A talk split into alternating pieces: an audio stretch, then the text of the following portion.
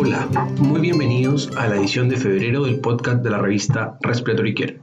Mi nombre es Felipe Damiani, profesor asistente de la Universidad Católica de Chile. La elección del editor de este mes corresponde a un artículo de Villarroel y sus colegas donde detalla los factores asociados con la decanulación accidental en niños con traqueostomía. Durante un periodo de cinco años, realizaron un estudio de casos y controles de sujetos con traqueostomía con y sin un evento de deganulación accidental. La mayoría de los sujetos, el 84%, estaban recibiendo ventilación mecánica y la principal causa de decanulación fue la autodecanulación. Los riesgos fueron más altos en niños que alcanzaron la línea media en la posición sentada y aquellos con tamaños de tubos más pequeños, con un diámetro interno menor a 4 milímetros. Además, una relación más baja entre el personal dedicado por paciente también se asoció con una decanulación más frecuente. Awad y Berlinsky brindan comentarios y destacan la importancia de los dispositivos para asegurar los tubos de traqueostomía, los soportes para los circuitos del ventilador y la cobertura del personal.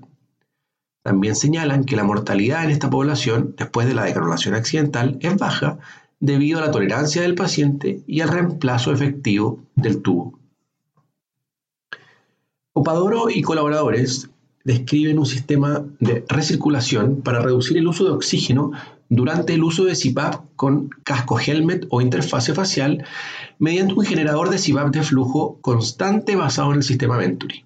Este estudio de laboratorio condujo el gas exhalado a través de un absorbedor de CO2 y de regreso al puerto de entrada del generador de CPAP, lo que permitió una reducción de la FIO2 programada.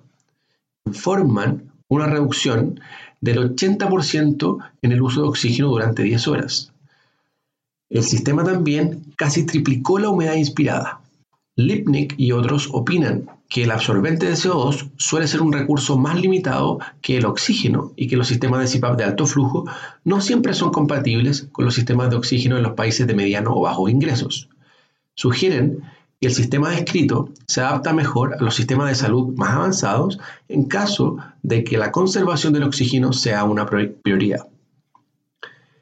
Scaramuzo y otros describen el impacto del PIB en la mecánica respiratoria, la relación ventilación-perfusión o BQ y el intercambio de gases en un pequeño grupo de sujetos con COVID-19 y distrés respiratorio.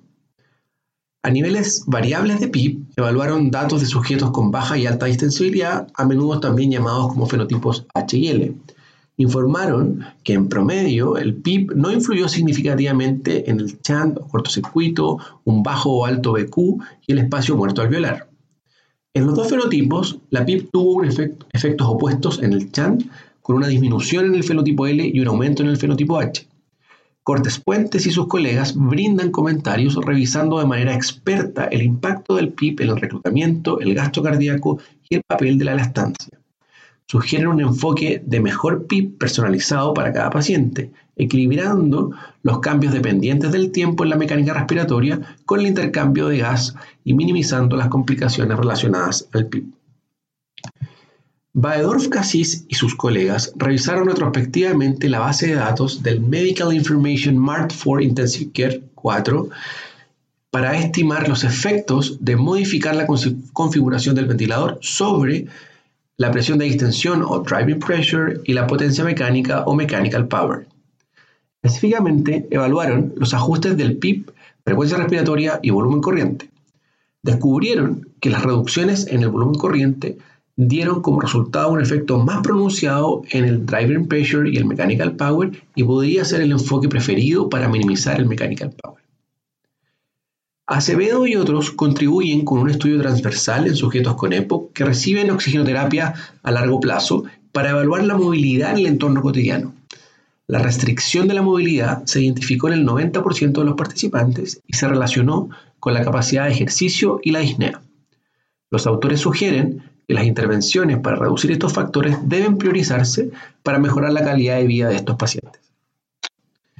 Abounader y colaboradores realizaron una revisión retrospectiva de las complicaciones respiratorias en niños que requerían oxigenación por membrana extracorpórea venoarterial o ECMO-VA por indicaciones cardíacas. Este ensayo, de un solo centro, estudió sujetos durante un periodo de cinco años para evaluar la radiografía de tórax en busca de una telectasia lobar. Descubrieron que la telectasia lobar o multilobar, en este caso, ocurría en el 30% de los sujetos, principalmente en el pulmón izquierdo. Llegaron a la conclusión de que la telectasia multilobar era común y se asociaba con peores resultados.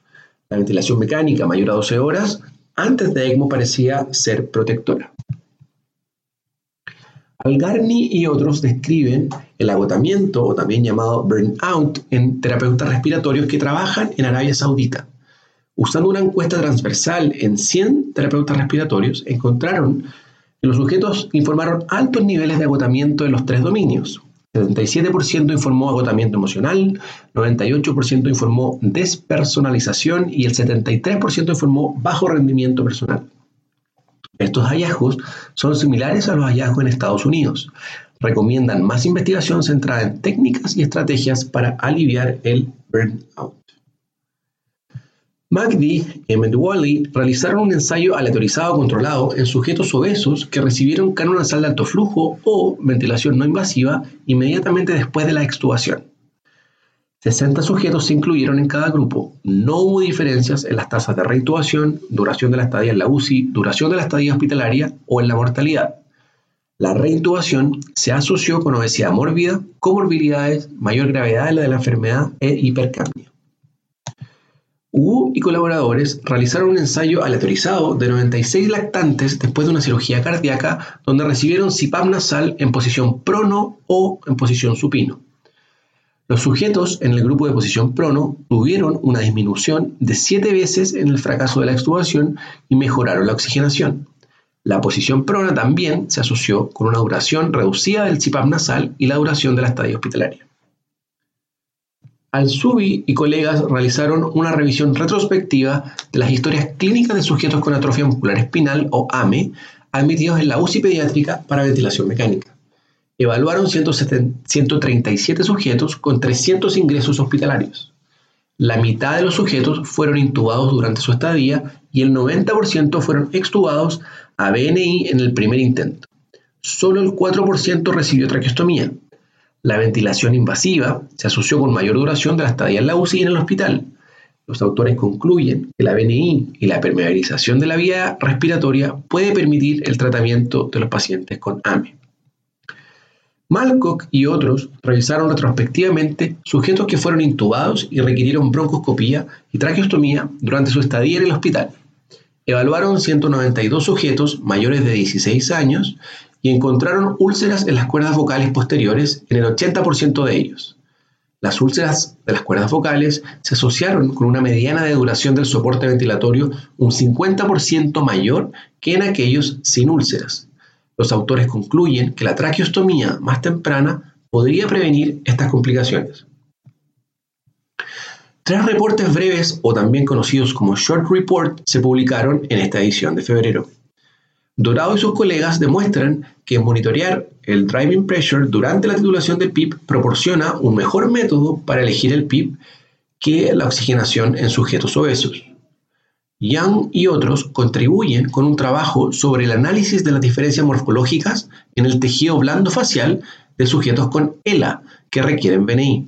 Demuestran áreas de exceso de presión y estrategias de mitigación. Golser y otros estudiaron el impacto de un dispositivo de presión positiva expiratoria en las vías respiratorias sobre la tolerancia al ejercicio de alta intensidad en sujetos con EPOC. Finalmente, Dennis Willis contribuye con una revisión anual, o también conocido como Year in Review, de la insuflación y exuflación mecánica, destacando los artículos claves publicados durante el año pasado. Para recibir el contenido de este y los números anteriores de la revista, visite nuestro sitio web en www.rcjournal.com. Allí también podrá suscribirse para recibir el podcast de las ediciones futuras.